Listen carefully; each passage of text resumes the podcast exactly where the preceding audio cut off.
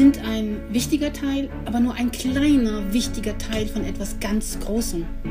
Ja. Und natürlich, wenn wir weg wären, würden sich einige Sachen wieder verändern.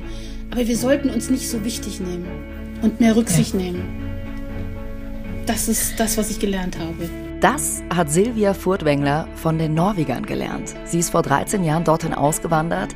Sie ist Schlittenhundeführerin und Teil des Expeditionsteams von Hurtigruten. Und mit ihr werden wir heute über ihr Lieblingsland Norwegen sprechen. Über das Land an sich, über ihre Karriere als Schlittenhundeführerin und über die Hurtigruten-Expeditionen, auf die ihr euch vielleicht auch schon wieder sehr freut. Mein Name ist Jacqueline Bell. Ich freue mich sehr, dass ihr dabei seid bei 12,5 Knoten auf Expedition mit Hurtigruten. Und Ihr habt es vielleicht schon gesehen, bald geht's wieder los mit den Hamburg-Abfahrten von Hurtigruten. Die ersten sind ab dem 10. August geplant. Alle Infos findet ihr dazu unter hurtigruten.de.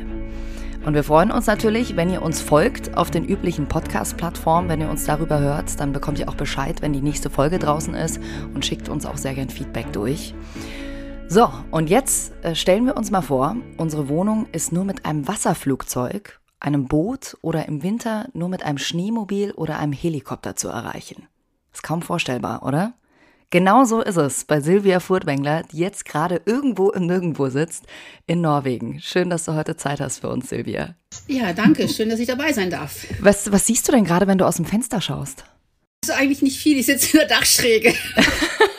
wenn ich äh, rausgucken würde, haben wir natürlich heute nicht ein typisches äh, norwegisches Wetter. Also es regnet, äh, so in kurzen Schauern und dann ist wieder Sonnenschein.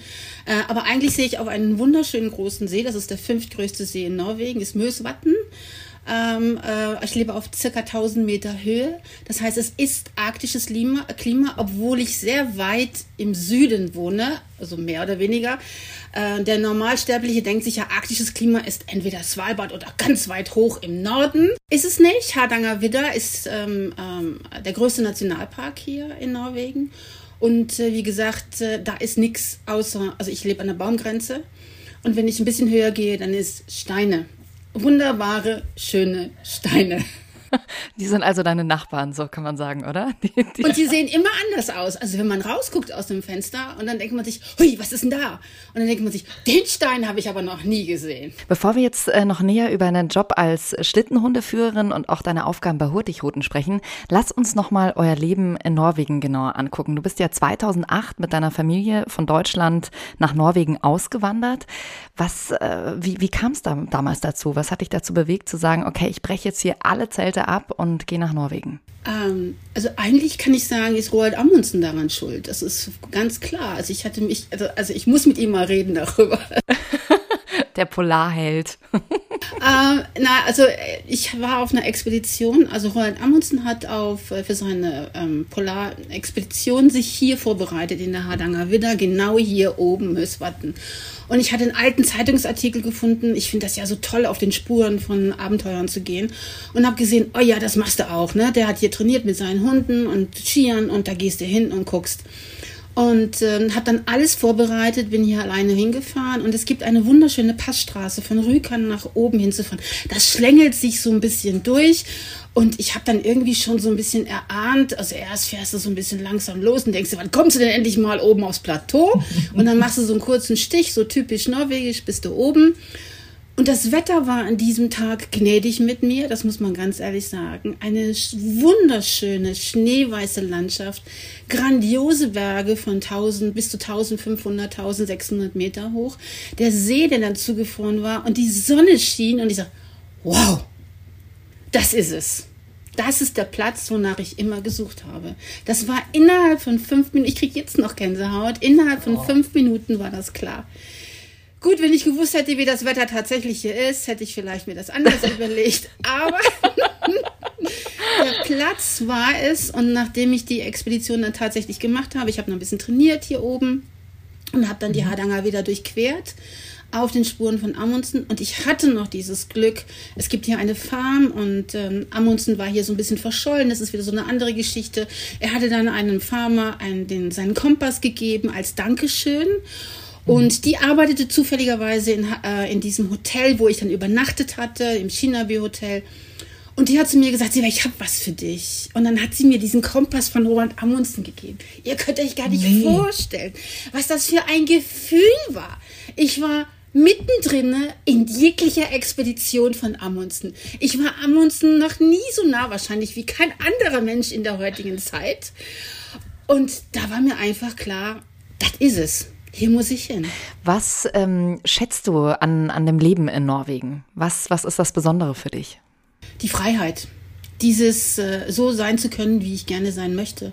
Da wird gar nicht ähm, dieses ähm, draußen sein können, äh, dieses ähm, ich gehe mal in meinen Outdoor-Klamotten schnell zum Einkaufen und du wirst nicht schief angeguckt.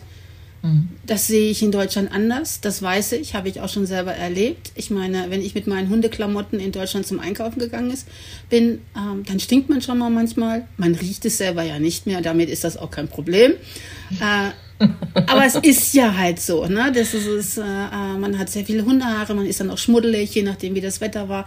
Und ich bin dann so ein Typ, wo ich dann einfach sage, ich muss mich jetzt nicht umziehen, ich will nur ein Brot kaufen. Punkt. Mhm.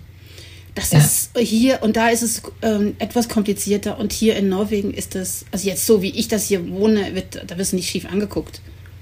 Ja. Dann ist das so. Ist auch ein bisschen dieses äh, Friluftsliv, oder? Dieses norwegische Lebensgefühl. Da haben wir auch in der ersten Podcast-Folge schon drüber gesprochen. Das ist wahrscheinlich auch ein großer, großer Teil bei euch, oder das lebt ihr auch, oder? Es ist eigentlich, also Friluftsliv wird ja schon den Kindern mit der Muttermilch aufgesogen. Das ist mhm. hier so. Kinder werden mit Langlaufski geboren. Die können noch nicht laufen, aber dann können die schon auf Langlaufski äh, stehen. Und hier wird das eben halt gelebt. Also hier versteht man das, wenn man sagt, ich bin draußen gerne zu Hause ähm, egal wie das Wetter ist. Ne? Da wird im Kindergarten, dann gehen die draußen los. Ich weiß das noch, als ich aus Alaska gekommen bin, das erste Mal mit meinem Sohnemann, der war auch in Alaska.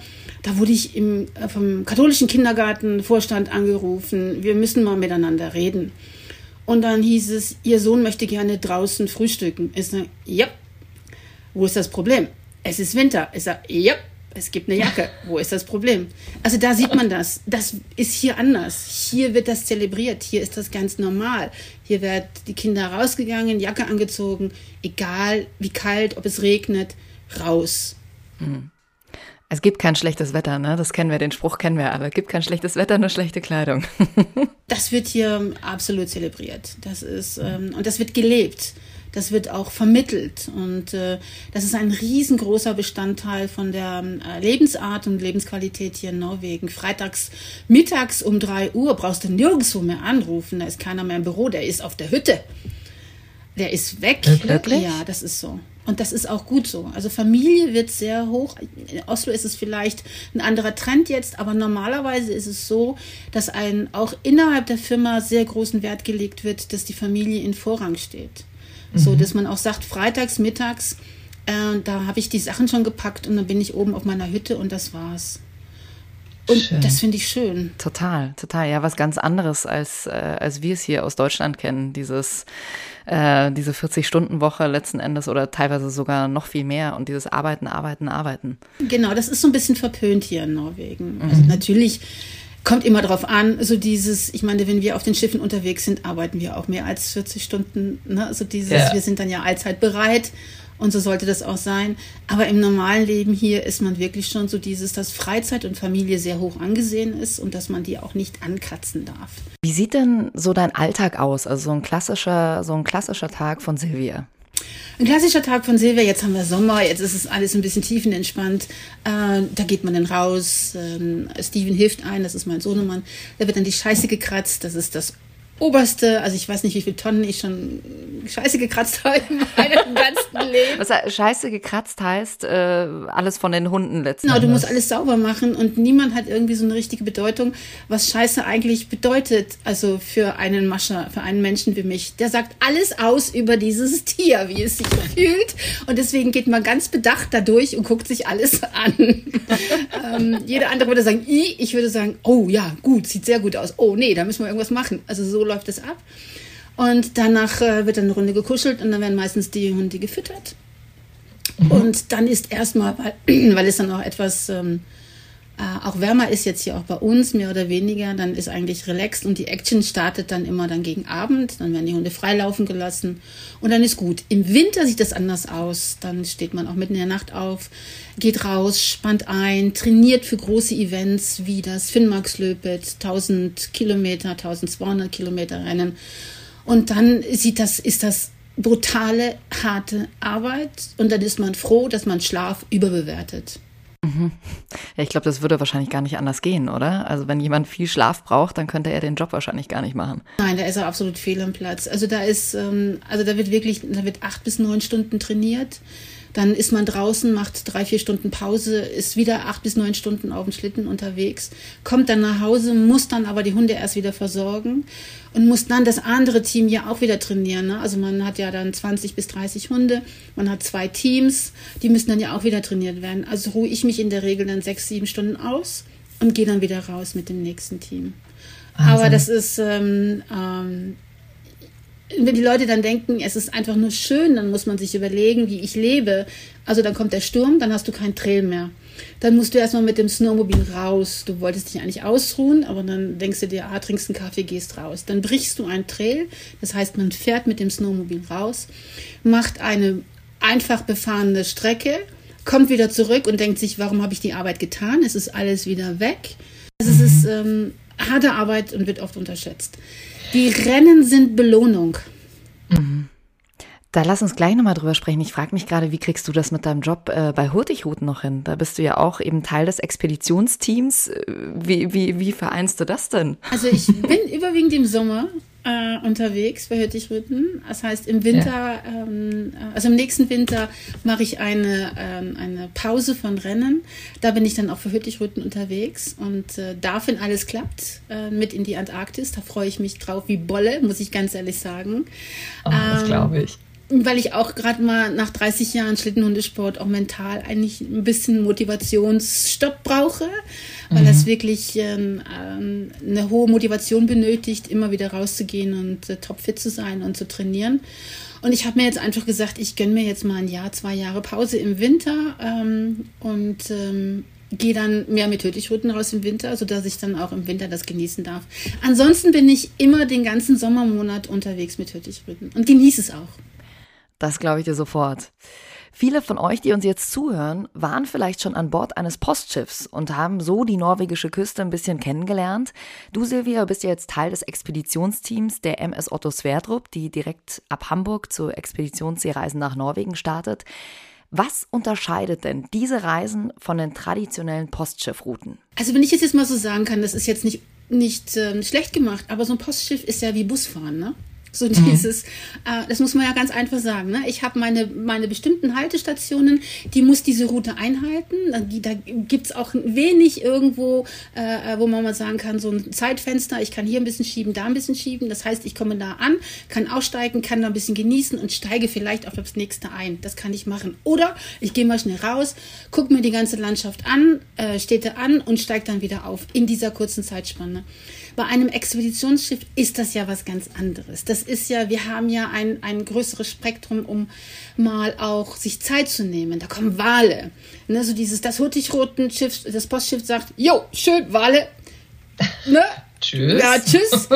Das Expeditionsschiff sagt, oh, da können wir uns ein bisschen Zeit nehmen. Ne? Also wir bremsen ab, wir cruisen da so ein bisschen rum, äh, nehmen uns Zeit, die Gäste können äh, wunderschöne Fotos machen oder auch einfach äh, nur genießend Fotos für das Gehirn machen ohne Fotoapparat und äh, richtig die Natur in sich aufsaugen. Das kann ein normales Postschiff nicht. Und wir können natürlich auch sagen, ach super, wir fahren jetzt mal dahin. Ne, das Wetter lässt das zu. Wir gehen jetzt mal abseits von der Route und umkreisen jetzt mal diese Insel. Da ist eine wunderschöne Vogelinsel. Wir gucken uns jetzt mal die Vögel richtig an und halten da mal eine ganze Weile an und dann können die ganz tollen Experten dann da oben stehen und erzählen wunderschön, was das für Vögel sind. Oder Anlandung. Anlandung ist was ganz Besonderes. Alleine Anlandung, das hört, euch, hört sich doch schon an, als wenn wir mittendrin im Entdeckertum drin wären. Ja, total. Oder? Also dieses, ja, hey, wir machen eine Anlandung, wir gehen raus. Für jemanden, der das noch nie gemacht hat, und auch ich habe das ja schon x-mal gemacht, ist es trotzdem immer wieder was Tolles. Weil wir wissen ja gar nicht, teilweise auch hier an den norwegischen Küsten, wir fahren jetzt irgendwo mal dahin, erst raus mit dem Expedition Leader, gucken raus, geht das da, können wir dort anlanden. Dann kommen wir wieder zurück. Die Gäste stehen an Bord und gucken sich das an, beobachten das, wie wir da rausgehen.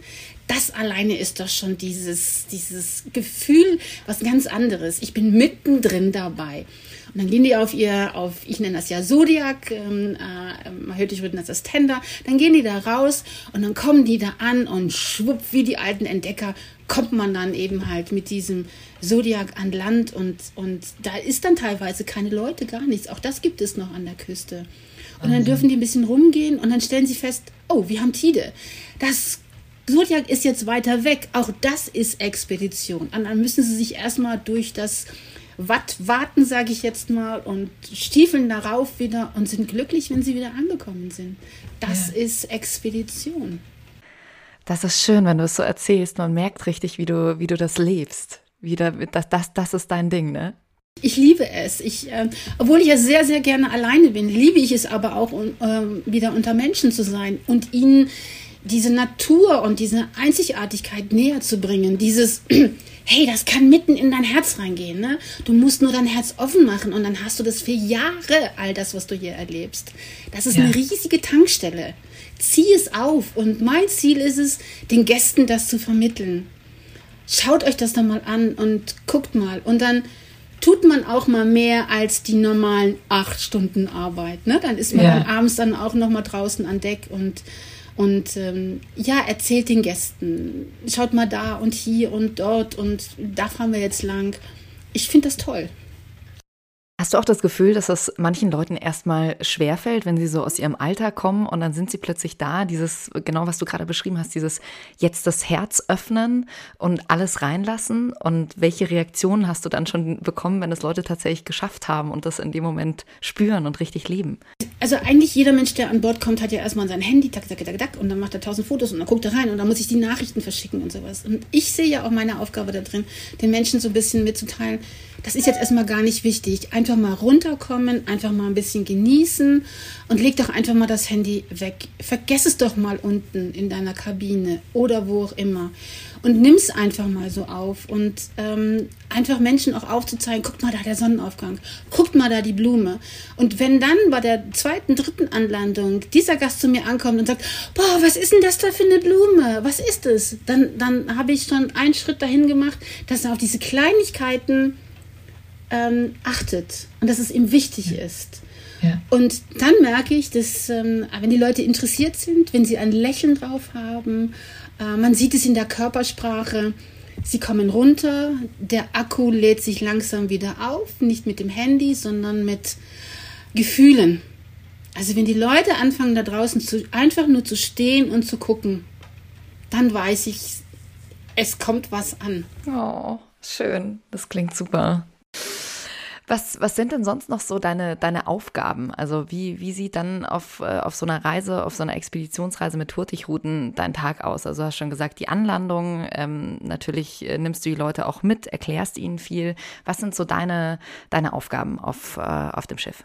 Meine Hauptaufgaben, ich bin Activity Guide und das heißt, also ich bin für den sportlichen Bewegungsteil äh, zuständig, wo ich eher nicht sage, sportlich, sondern eher den aktiven Bereich zuständig. Also ich checke erstmal, wenn ich ankomme, ob alle Kajaks und ob alles ist. Ich gehe raus mit dem Kajak ähm, und ähm, checke erstmal alles, ob das ganze Equipment alles stimmt und äh, bereite die Leute eben halt, also die Gäste darauf vor, mit dem Kajak rauszugehen. Und das ist natürlich noch wieder was ganz anderes. Also wir ähm, ich erkläre denen natürlich alles. Und wenn wir dann in diesem Kajak drinnen sitzen, dann geht es nicht darum, um irgendwelche Wettbewerbe. Ne? Wer ist jetzt schneller mit dem Kajak? Also das versuche ich auch irgendwie so ein bisschen runterzubremsen. Und wenn das dann nicht funktioniert immer mit dem Kajak, was natürlich auch wetterabhängig ist, ne? also es funktioniert ja nicht immer. Also meine Aufgabe ist auch danach zu schauen, funktioniert es mit dem Wetter? Was sagt die Wettervorhersage? Ist das hier überhaupt möglich? Dann ist auch meine Aufgabe, ich habe schon Nordic Walking gemacht mit den Leuten da. 25 Runden äh, auf den Schiffen rumlaufen, Bewegung, ähm, draußen sein, atmen, Frühsport. Sport ist es nicht, sondern es ist einfach nur tief draußen atmen und dabei wieder, währenddessen wir irgendwas machen, uh, da ist ein Wal. Dann hören wir natürlich sofort auf. Und dann, ah, jetzt müssen wir wieder weitermachen. Also das ist so, also ich bin so ein bisschen der Motivator für die ähm, mhm. ähm, Gäste und ich glaube, das kann ich ganz gut. Auf jeden Fall. Ich merke schon hier, wahrscheinlich geht es euch auch so, wenn ihr zuhört, du reißt einen so richtig mit. Du hast, man hat so richtig Lust, jetzt sofort auf, äh, auf dem Schiff zu sein und das alles mit dir zu erleben. Ihr habt ja auch noch das Science Center. Ähm, bist du da, bist du da auch vor Ort? Ich bin teilweise da auch mit von Ort. Das sind aber überwiegend natürlich die ganzen, also Experten in diesem Bereich. Das sind natürlich die Geologen, die Biologen, ähm, ähm, die Meeresbiologen, alles das dann, ne? so das, was, da werden ja auch Proben aus dem äh, Meer mit rausgenommen aufgenommen. Das guckt man sich dort alles an. Vorträge werden dort gehalten. Ich halte auch Vorträge über das, was ich tue, über mein Leben. Mhm. Äh, über meinen Schlittenhundesport, meine Alaska-Reisen, über das Finnmarkslöbet. Aber das mache ich äh, nicht im Science Center, das mache ich dann äh, ähm, äh, in der Lounge, also da, wo man schön gemütlich sitzen kann und wo ich dann wunderbar mit schönen Fotos und Bildern erzählen kann, was ich dann sonst noch mache eine ganz gemütliche Gesprächsatmosphäre. Wenn du, ähm, wenn du dir jetzt ein Highlight rauspicken müsstest von der Route, welches, äh, welches wär's? Ist natürlich schwierig. Es sind ja alle Highlights, das muss man ganz ehrlich mhm. sagen. Aber ein ganz, ganz tolles Highlight ist natürlich die Lofoten. Da müssen wir gar nicht. Das ist landschaftlich was ganz Tolles. Senja, das ist ähm, was Tolles. Aber auch, wenn man ähm, oben zum, äh, sagen wir mal, zum Nordkap kommt, in diese Richtung hin. Das Wetter ändert sich. So, und dann hat man vielleicht doch noch Glück, ein paar Wale zu sehen. Ne? So dieses, ist ja, es sind ja Tiere. Wir können ja nicht auf Kommando sagen, oh, wir sehen Wale. Also wir hoffen aber, je weiter nördlich man kommt, um diese Jahreszeit, desto größer ist die Chance, Wale zu sehen. Und das ist natürlich ähm, auch ein Highlight. Also eigentlich ist die ganze Reise ein Highlight. Ähm, du hast ja vorhin auch schon gesagt, die Polarhelden, die sind so, das, die sind so irgendwie deine Idole oder denen bist du so ein bisschen nachgereist. Jetzt hast du vorhin schon über Amundsen gesprochen und wir sind ja mit Hurtigruten mit der MS Otto Sverdrup unterwegs. Kannst du uns über ihn, wenn wir dich jetzt schon mal hier haben, ein bisschen mehr erzählen? Ein, ein hervorragender Polarforscher, ein, ein hervorragender Kapitän. Ähm, er hat ja, man muss sich mal vorstellen, mit 24 Jahren hat er schon sein Kapitänspatent äh, gehabt. Das ich schon äh, grandios. Mit 17 Jahren das erste Mal zur See gefahren. Ähm, früher war das natürlich ganz anders gewesen. Und er hatte ähm, damals über ähm, den Bruder von Fridtjof Nansen, Fridtjof Nansen kennengelernt. Ähm, und äh, war dann bei ähm, Friedrich Nansen großer Grönland-Durchquerung auf Skiern, war er dann unterwegs gewesen. Also er war einer mit der ersten, die Grönland mit äh, Skiern äh, durchquert hat, mit Schlitten. Die mussten bis zu 2500 Meter Berge überqueren zu diesem Zeitpunkt. Dort, wo sie hinkommen mhm. wollten, hat das ja erstmal nicht geklappt. Sie sind dann weiter südlich abgedriftet worden, 350 Kilometer mehr südlich. Also dieses, man musste ja individuell, da sind wir wieder planlos. Also der Plan war da, aber dann kam Plan B, C man oder was umdisponieren. Genau. Und äh, so haben die sich eigentlich gut kennengelernt. Und dann, als Friedrich Nansen gesagt hat, okay, ich baue jetzt die Fram, wurde dann eben halt Otto Sverdrup mit einbezogen, also in diese ganze Planung. Und er war der erste Kapitän gewesen auf der Fram. Das wissen die meisten gar nicht. Mhm. So und hat dann äh, äh, mit äh, Nansen eben halt noch weitere ähm, ähm, Expeditionen gemacht. Und eigentlich bekannt richtig geworden ist er durch seine eigene ähm, Expedition, die er dann gemacht hat. Ähm, er wollte gucken nach dem nördlichsten Punkt, also Grönland vorbei, an dem nördlichsten Punkt, wie weit komme ich, ist dann in, ähm, äh, durch so eine Eisbarriere gestoppt worden und hat dann eigentlich vier Überwinterungen gemacht. Das muss man sich mal vorstellen. Also er ist nie rausgekommen. Er wollte dann wieder, hat es wieder versucht, wollte wieder nicht. Ähm, aber durch diese vier Überwinterungen hatte er natürlich ein Wahnsinnspotenzial. Also er hat irre viel von den Inuits gelernt, also wie man überlebt, mit Schlittenhundengespann durchgeht und hat alles ähm, äh, ähm, belegt, also Karten äh, aufgeschrieben, kategorisiert und hat alles belegt. Und damit ist ein großer Schatz eigentlich gekommen worden. Durch ihn ist es eigentlich erst richtig möglich geworden, das zu finden, was es alles dort gibt. Und ähm, Ach, das war eigentlich, hat er das von Norwegen dann in Anspruch genommen. Und aber weil es ja eher kanadisch ist, die Ecke dort oben, hat äh, dann Kanada das abgekauft von Norwegen dann nachher und hat dann Otto Sverdrup 60.000 Dollar, glaube ich, damals gegeben. Mhm. Und, äh, ähm, und so ist das eigentlich in die Hände dann von äh, Kanada gekommen. Aber sein großes ähm, äh, Werk war eigentlich, ähm, ich glaube, es waren 150.000 Quadratkilometer, die er katalogisiert hat, also mit Karten und gezeichnet hat. Das muss man sich mal vorstellen. In Zeiten, wo es noch keine Digi äh, Digitalisierung gegeben hat, kein ja. GPS, alles aufgezeichnet, alles handschriftlich, alles mit äh, ähm, Kompass und äh, also es das war sein größtes Ding gewesen. Und natürlich hat er dafür gesorgt, dass die Fram also auch wieder restauriert wurde. Das war noch in seinem Lebensende sein großes Ziel gewesen. Da hat er dann Geld für gesammelt und ähm, die war in Horten gewesen vergammelte mehr oder weniger und er hat dann dafür gesorgt, dass ähm, Gelder gesammelt wurde, dass die zwei Jahre lang restauriert wurde. Er hat es leider nicht mehr erlebt, dass das Fra-Museum äh, die Eröffnung aber er ist eigentlich dafür verantwortlich, dass wir die Fram noch sehen können. Und es wurde ein Schiff nach ihm benannt, das muss man ja auch erstmal schaffen. Und dann noch eins, das mittlerweile mit Hybridantrieb fährt.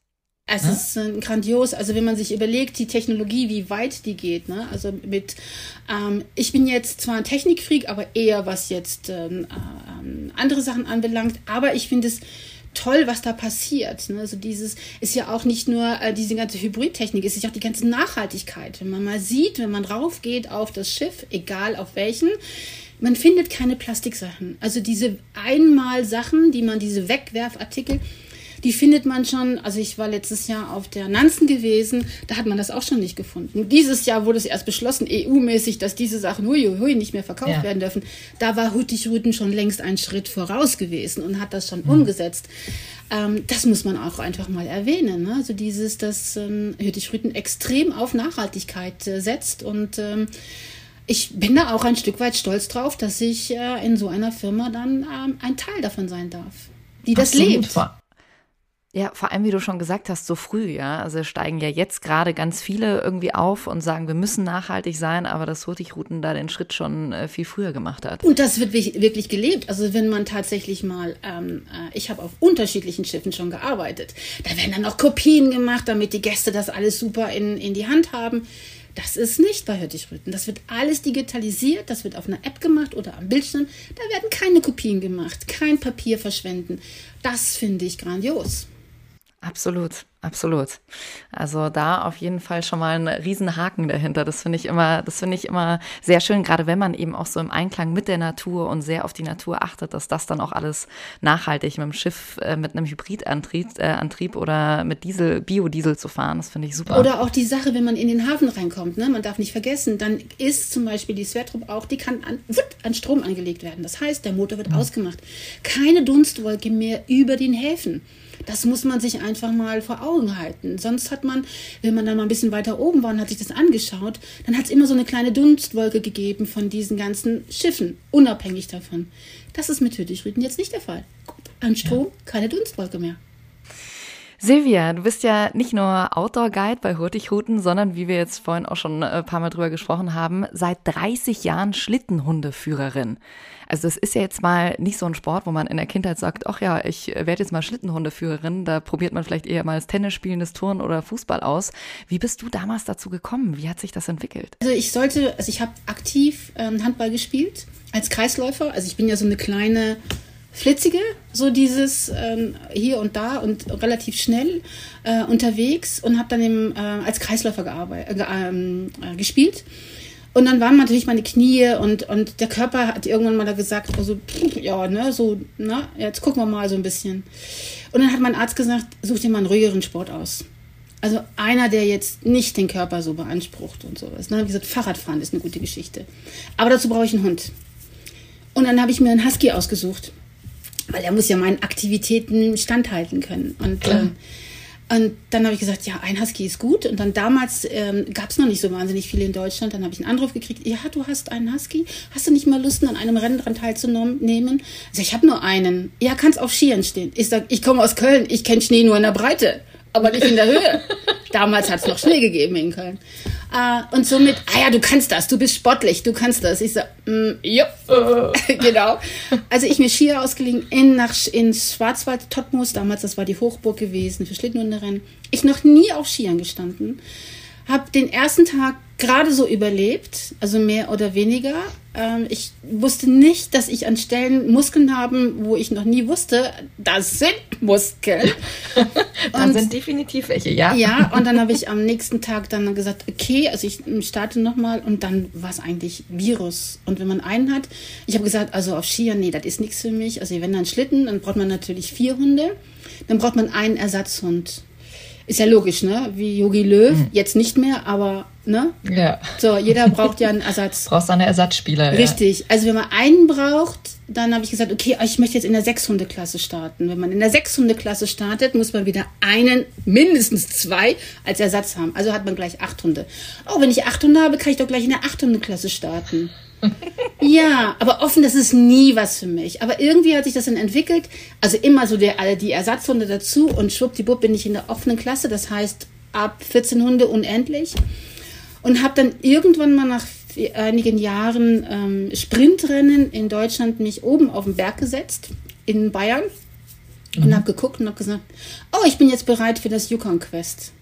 Das sind mal gerade so, also von Sprint auf 1600 Kilometer Rennen, das ist Wahnsinn, ja. Also das ist äh, zwischen Alaska und Kanada ne, zwischen Fairbanks und Whitehorse in Kanada. 1600 Kilometer, das ist ja, wie läuft sowas ab? Ich kann, ich kann mir das überhaupt nicht vorstellen. 1600 Kilometer mit Hunden zu stemmen. Also es ist eine Logistik, da sind wir wieder bei den Abenteurern, die haben nichts anderes gemacht. Es ist eine reine Logistik, ist das. Also du musst vorher alles genau planen. Du musst wissen, wie lange, wir haben nur acht Checkpoints in diesen 1600 Kilometer, das kann man sich mal vorstellen. Manchmal 300 Kilometer zwischen einem Checkpoint und dem nächsten. Das kann man nicht auf einmal fahren. Das das geht nicht. Also ja. hast du alles mit in deinem Schlitten drin. Vorher macht man diese ganzen äh, Food Drops fertig. Das heißt, du überlegst dir genau, wie viel Futter brauche ich in diesem Checkpoint, um von dem einen Checkpoint zu dem nächsten zu kommen. Das machst du dann achtmal, rechnest dir genau aus, wie viel Futter, wie viel Fleisch, ein bisschen Sachen für einen selber auch. Man braucht, also man isst ja ein ganz kleines Teil davon und nicht ein großes mhm. Teil. Ähm, und dann organisiert man alles, macht die ganzen Food Drops, das sind einzelne äh, Bags fertig, schreibt den Checkpoint drauf, schreibt drauf, ähm, was, also was da drin ist, mehr oder weniger. Und dann wird das rausgeflogen, weil meistens kommt man da ja nicht hin.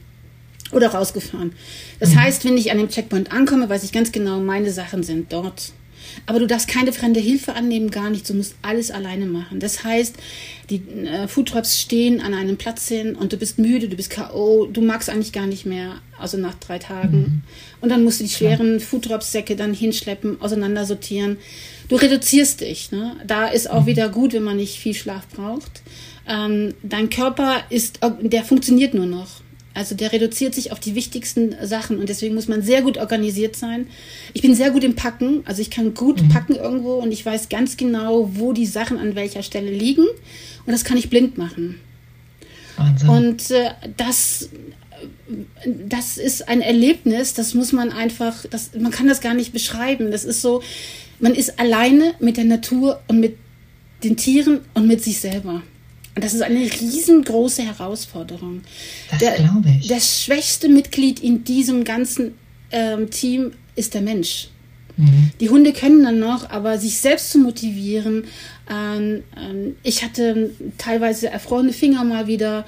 Ich hatte überall Cuts gehabt. Ich habe mir einen Finger gebrochen da drin. Dann tapet man den weil es geht ja nicht anders. Du kannst ja nicht zum Arzt gehen und sagen, ich habe ich hab meinen Finger gebrochen.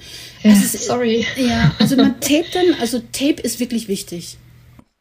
Aber hast du da in keinem Moment auch mal wirklich Angst gehabt oder gedacht hast, boah, jetzt bin ich hier, klar, ich habe meine Hunde, aber jetzt bin ich hier ganz allein äh, im Nirgendwo, mir sind die Finger fast abgefroren.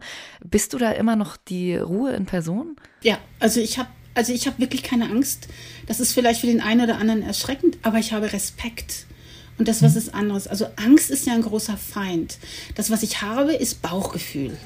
Das ist so dieses, wenn dann mein Bauch sagt, ui, na, Silvia, da könnte vielleicht was kommen, dann bin ich achtsam. Dann bin mhm. ich extrem achtsam und ähm, sage nicht, ich habe jetzt meinen äh, mein Plan, sondern ich sage jetzt mal, ui, mein Bauch sagt, nee, ist nicht so gut. Mhm. Da warten wir doch mal lieber.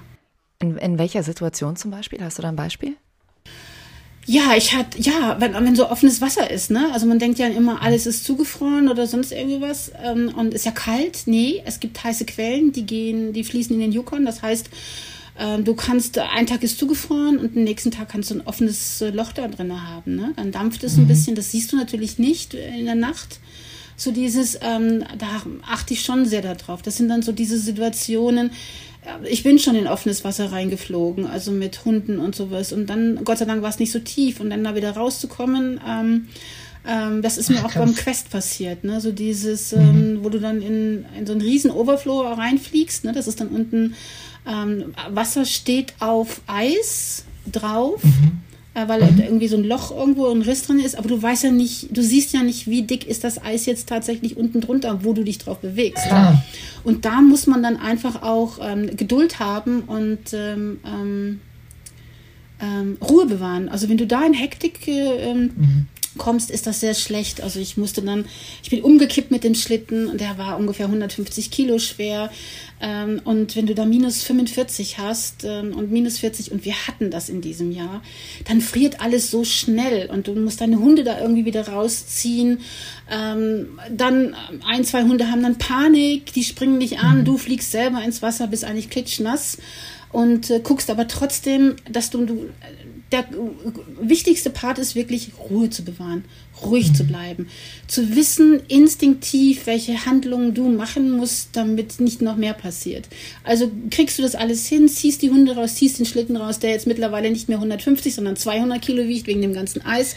Dann holst du deine Axt raus und schlägst das ganze Eis an Land dann wieder weg von deinem Schlitten und guckst, oh Moment, da war doch irgendwie eine, eine Trapper Cabin. Also wir wissen das vorher so ein bisschen, weil wir uns mhm. informieren. Und dann fährst du dort irgendwie hin und sagst, also wenn da niemand ist, muss ich schon Feuer machen. Also ich habe höchstens eine halbe Stunde Zeit. Und äh, aber es war so kalt gewesen, dass eigentlich relativ alles schnell an mir gefroren war. Und ich dann Wahnsinn. zu dieser Cabin gekommen bin, die Hunde versorgt habe, also ähm, die Geschirre ausgezogen, weil die voll Eis waren, die Hunde nur so festgemacht habe. Und dann letztendlich, nachdem ich also auch da Dogs First in die Trapper-Cabin reingekommen bin und dort ein Trapper war und der dann gesagt hat, jetzt schlagen wir erstmal das ganze Eis von dir weg. Und ähm, das war schon ein, ein irres Erlebnis gewesen im Nachhinein das für mich. Das glaube ich. Aber wie zieht man dann so einen Schlitten, der dann 200 Kilo wiegt, da wieder raus? Das kannst, kann man doch alleine gar nicht stemmen, oder?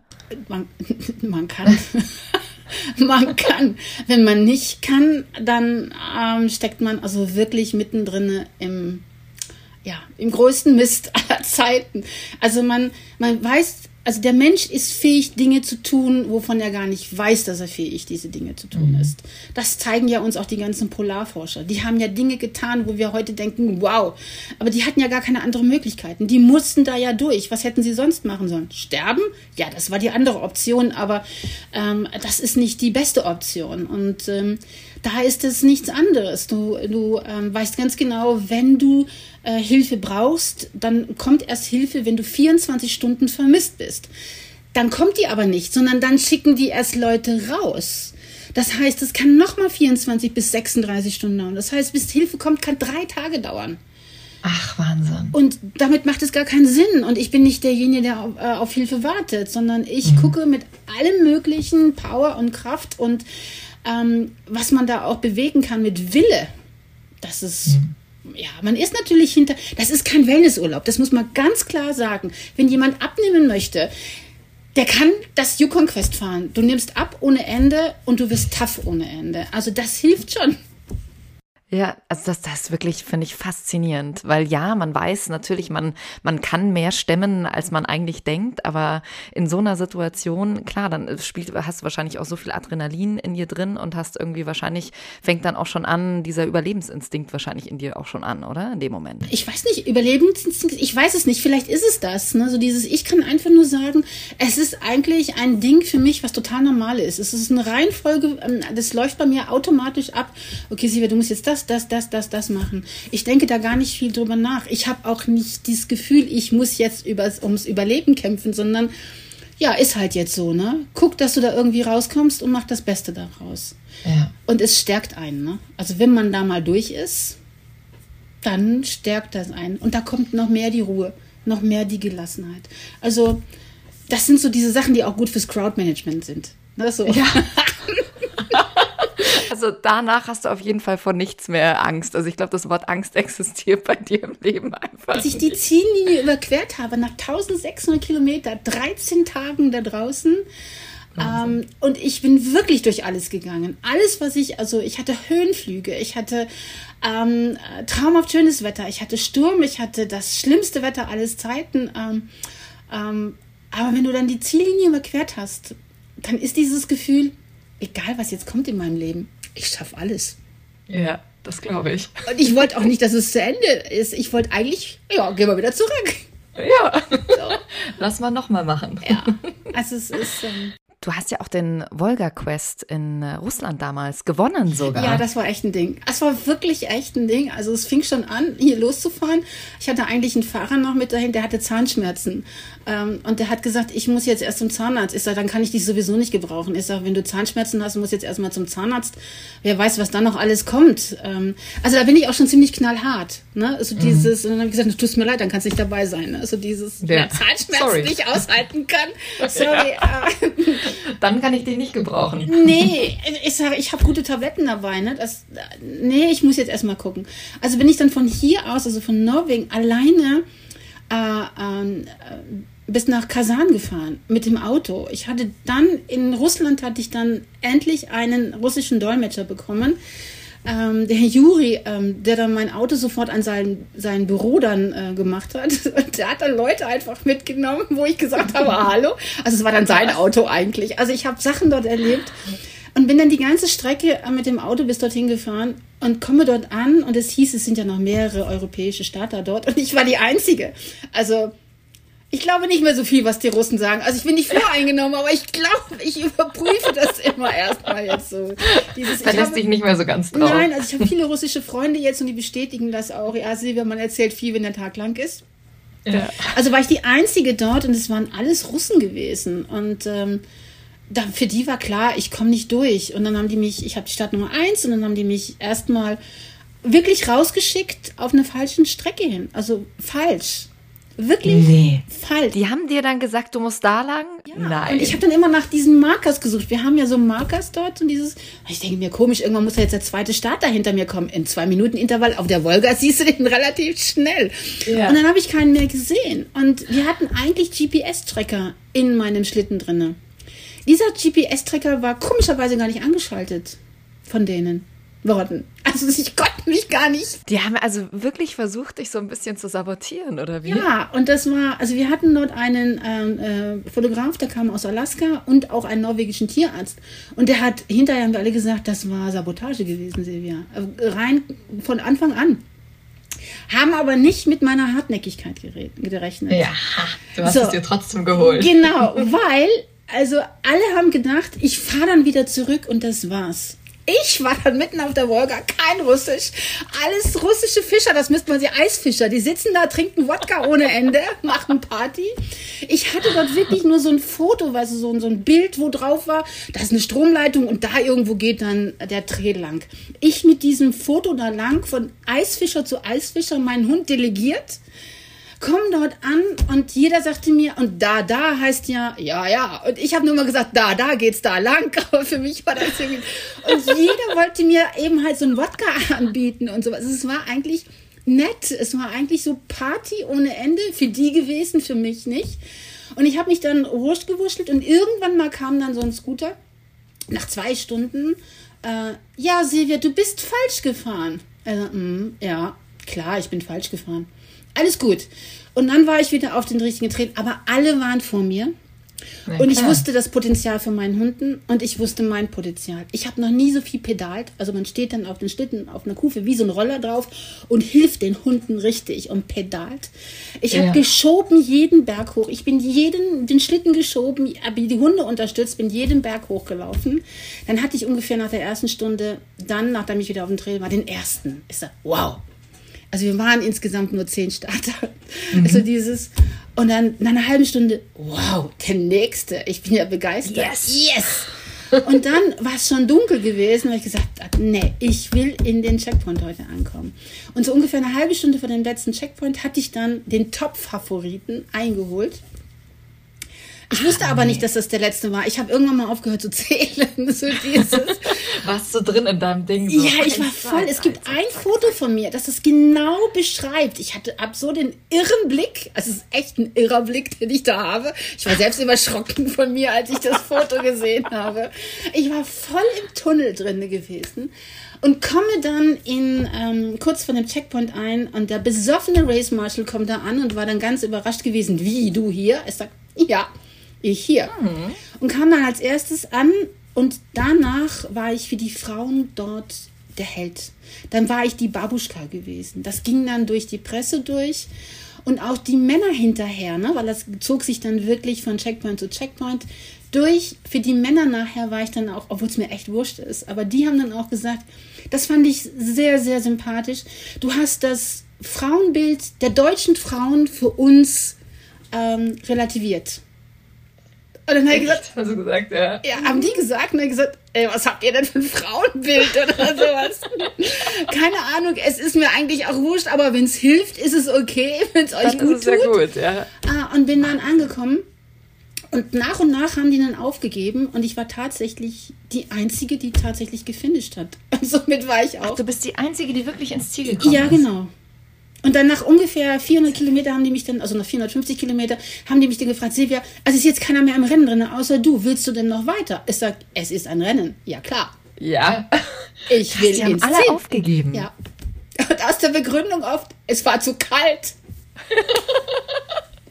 Musstest du gleich wieder lachen, Ja, oder? da musste ich so lachen. Ich sag, Leute, ja, es war kalt, es war wirklich kalt. Es war, wir hatten bis, bis zu minus 50 auf der Wolga. Und es gibt auch ein wunderschönes Bild. Da ist dann ein russischer, russischer Mascher mit seinen Hunden, der hatte Decken an. Und ich äh, mit meinen norwegischen Hunden, weil ich ja aus Norwegen kam, eine Deutsche mit norwegischen Hunden, die keine Decken brauchen. Ja.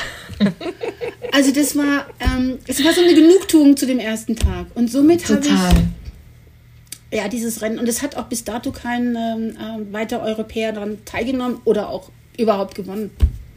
Wahnsinn. Boah, die werden, wir reden bestimmt von, noch heute von dir. Den hast du es mal richtig Doch gezeigt. wirklich, das ja. tun die wirklich. Und äh, ähm, äh, es ist immer wieder noch so, dass dann auch schön Werbung mit mir gemacht wird. Ich muss mal unbedingt mal sagen, hallo, jetzt möchte ich doch mal ein bisschen Geld dafür haben. Ja. Sind meine Rechte an dem Bild? Vorsicht. Nein, es ist okay, überhaupt kein Problem. Also ich bin da nicht so. Und es Ja. war ein irres Erlebnis gewesen. Und dann auch wieder alleine glaub nach Hause zu fahren, an der russischen Grenze, vorbei an den Finnen, hier wieder hin nach Hause zu kommen, ähm, das war schon ein Riesenerlebnis gewesen. Und das kann man aber wirklich auch, glaube ich, nur, wenn man sagt, geht schon. Ja, dieses wirklich durchziehen, komme was wolle. Wie, wie ist das denn generell mit den Hunden? Wie kommuniziert man dann eigentlich mit den Hunden in dem Moment, wenn du auf diesem, auf diesem Schlitten stehst hinten? Ähm, also ich rede, also ich jetzt rede ich ja sehr viel, aber und auf Schiff rede ich auch manchmal so. sehr viel. Ähm, aber eigentlich rede ich sehr wenig und ähm, also ich gebe sehr leise Kommandos. Ja, Das ist also das ist H und G, Go ahead straight. Also ich rede mit den Hunden Englisch. Mhm. Wenn sie ein bisschen düsselig sind, rede ich auch Deutsch. Dann sage ich, bist du bekloppt? Dann wissen sie, äh, Genau. Ui. Äh, manchmal singe ich auch, äh, wenn es mir dann zu kalt wird. was singst du da? Es ist so ganz komisch. Ich singe immer What shall we do with a drunken sailor? Das ist immer. Ich weiß nicht warum. Und dann habe ich mit Schiffen noch nie was am Hut gehabt. Ich singe immer What shall we do with a drunken sailor? Immer. Dann wissen sie, okay, Mama geht's gut. Ja, und dann kommt dieses Hooray und dann ist wirklich so dieses, ah, dann kommt wieder so ein Glücksgefühl und dann motiviere ich mich selber damit. Ja, man muss Wege finden. Ne?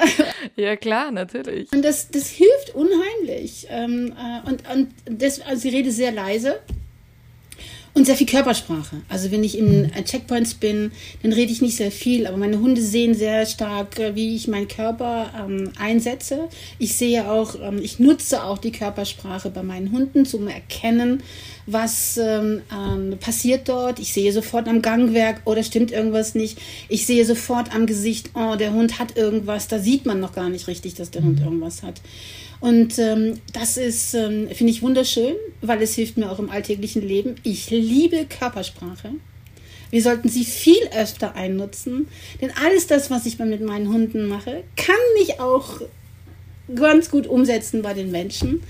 Ja. Äh, und ähm, ich bin dann auch sehr ehrlich, ich spreche dann die Menschen auch einfach an. Fühlst du dich unwohl? Ist irgendetwas? Kann ich dir irgendwie helfen? Dann haben die das noch gar nicht gesagt, dass irgendetwas ist. Das irritiert manchmal Menschen. Ähm, aber öffnet auch die Menschen. Du kannst einfach wahnsinnig viel ablesen von, von der Körpersprache. Ja, ist, ähm, ist oft ja. zum Leidwesen anderer, weil sie denken, sie sind so cool und ich dann einfach, also mein Mann sagt immer, wenn Silvia sich hinsetzt, die Arme verschränkt und ganz leise wird, sollte man aufpassen, dann registriert sie alles, was ringsherum ist. Und das finde ich gut. ja. Wir sehen uns ja hier auch gerade, nur für euch zum Verständnis, und die Arme sind nicht verschränkt, ne? Nein, nein, nein, nein. Ah, ich, aber wenn ich mit Händen und Füßen rede, dann werde ich losgelassen. dann sprudelt es aus gut. mir hinaus. Silvia, wie, wie ist denn das mit den Hunden? Wie trainiert man denn Hunde auf so ein Rennen? Das ist, macht man da einfach auf Kilometer, so wie bei einem Marathon, dass man sagt, okay, wir laufen jetzt erstmal 20 Kilometer und dann irgendwann, bis man den vollen Marathon hat? Oder wie macht man das? Also Hunde brauchen deutlich kürzere Zeiten als der Mensch. Ne? Der Mensch ist ja ähm, also eigentlich, ähm, ähm, ja, wie gesagt, eben halt das, das schlechteste Tier, sage ich jetzt mal, in unserem ganzen System drin. Ne? Der braucht für alles etwas länger, ne? also bis er laufen ja. kann, bis er selbstständig ja. essen kann. Ne? Wenn man sich die Tiere anguckt, die sind da schon ein bisschen flotter. Und somit ist das eben halt beim Training, äh, Training auch. Also man fängt natürlich erst langsam an, im Herbst geht erstmal auf zwei, drei Kilometer, baut ein bisschen Muskeln auf. Das macht man so 14 Tage und dann geht man also schon auf 10, 15 Kilometer, aber jetzt nicht voll Speed. Man macht so Krafttraining erstmal, Muskeln aufbauen. Das macht man langsam. Die Leute denken immer, oh, man ist dann voll Speed aber Vollspeed kann man keinen Marathon gewinnen. Das funktioniert mhm. nicht. Also im Endeffekt ist dann nachher, man trainiert ungefähr so vier Wochen richtig Kraft, also richtig Krafttraining. Da ist man dann mit 6 kmh vielleicht unterwegs, bremst die Hunde richtig schön runter. Die Jungspunde wollen natürlich Energie und zeitig und wir wollen Klar. ja zeigen hier, wir können das. Und dann kommen dann die Alten, bleib mal ganz ruhig. Du hast noch gar keine Ahnung, was auf dich zukommt. Bleib mal gelassen. Und äh, wenn man das hinter sich hat, dann geht man schon etwas schneller. Und das ist man, dann ist man schon in diesem Rennmodus drinne, im Trainingsrennmodus, dann geht man so auf, ja, ja mindestens auf ähm, 16 km/h. Mehr trainiert man nicht. Also man wird nie schneller als 16 km/h. Und das trainiert okay. man, dann geht man schon mal so fünf, sechs Stunden raus ne, und kommt dann Wahnsinn. wieder. Und dann muss man auch das Rasten trainieren. Das heißt, die Hunde wissen ja nicht, also gerade Junghunde, oh, wir müssen uns jetzt ausruhen. Nee, nee, nee, nee, wir wollen doch eigentlich weiter. Also der Hund mhm. muss lernen, sich einteilen zu können. Das heißt, man geht raus, fünf, sechs Stunden, dann ist man draußen, man campt, man ist ungefähr vier Stunden draußen und dann, um dass die Hunde auch die Routine bekommen. Also diese Hunde müssen auch trainiert werden, die Routine zu bekommen, dass es im Rennen dann eigentlich normal ist, dass sie sich hinlegen und schlafen. Die erste Zeit ist es dann gerade junge Hunde, die, oh, da ist ein Schmetterling, oh, der ist aber schön, können wir nicht ein bisschen spielen? Ui. Oh nein, können wir nicht hier, hey Jungs, lass uns doch mal ein bisschen hier Action machen oder sowas. Also, ja. das, die müssen das lernen. Das ist, sind wie Lehrlinge. Und wenn man das hinter sich hat, hat man dann ungefähr nach sechs Monaten, also man trainiert sechs Monate oft dafür, dass man mhm. dorthin kommt. Und dann geht man an den Start und ist sich entweder sicher, man hat das Top-Team oder man ist sich nicht sicher. Und wenn man mhm. sich nicht sicher ist, sollte man zu Hause bleiben. Hast du gerade das Top-Team? So? Ja. Ja. Ja. Ich hab's. Aber zum Leidwesen sind jetzt die letzten zwei Jahre die Rennen abgesagt worden. Mhm. Ähm, da fällt man schon in so ein Loch. Ne, so dieses, also man hat trainiert und dann so 14 Tage vor diesem großen Rennen und du weißt, ich habe wirklich ein irres, geiles, super Team.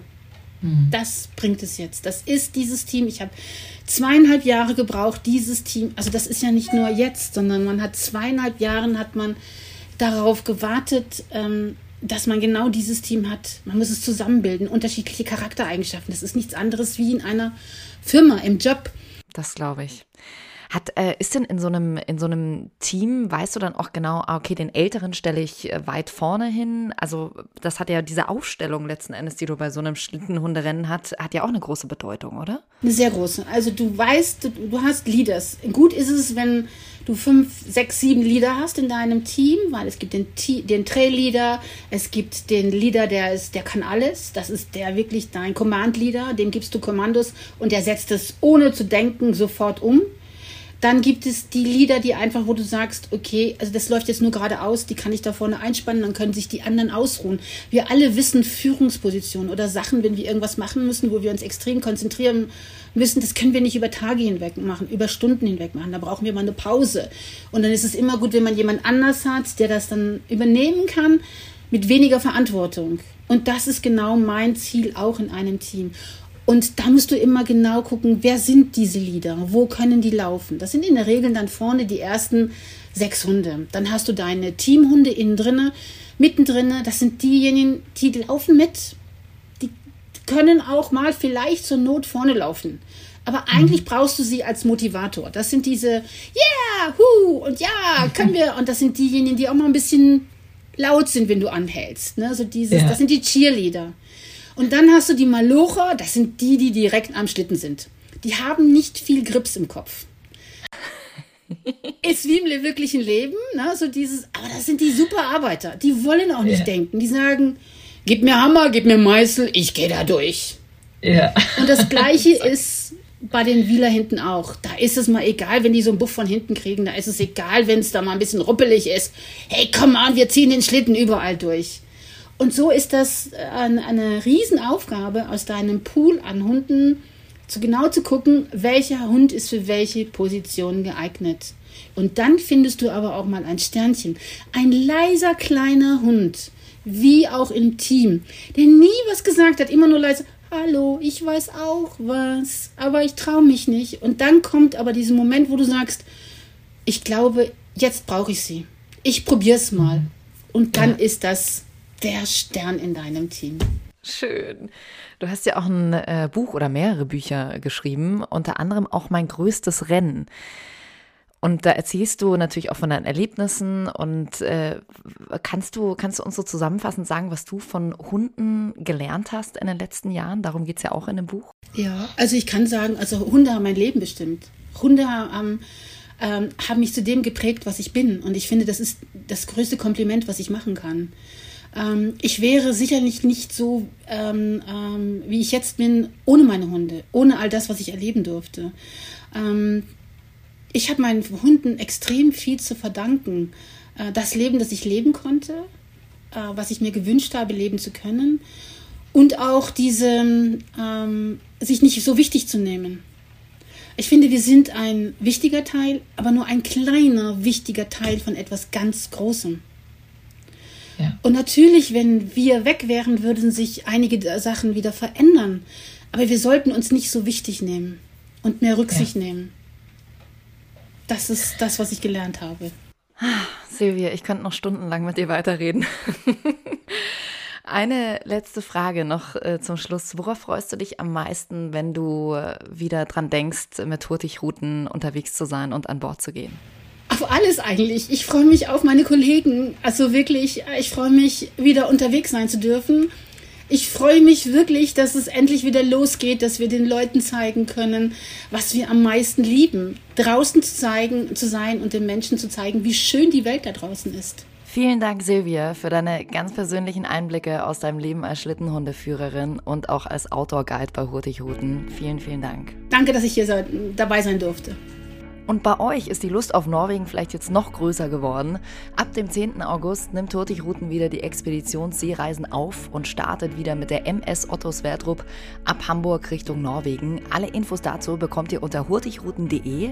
Und wenn ihr da gerade schon unterwegs seid, dann schaut doch mal vorbei bei unserem Hurtigruten Magazin. Das ist jetzt auch online. Da bekommt ihr noch mehr Einblicke in die Welt von Hurtigruten. Von Reportagen bis Interviews ist alles mit dabei. Und wenn euch die Folge gefallen hat, dann freuen wir uns sehr, wenn ihr uns eine Bewertung durchschickt, wenn ihr uns folgt. Und in der nächsten Folge, 12,5 Knoten auf Expedition mit Hurtigruten, geht es um ein absolutes Sehnsuchtsland von mir, um Island. Ich freue mich sehr, wenn ihr wieder mit dabei seid. Bis dahin, macht's gut.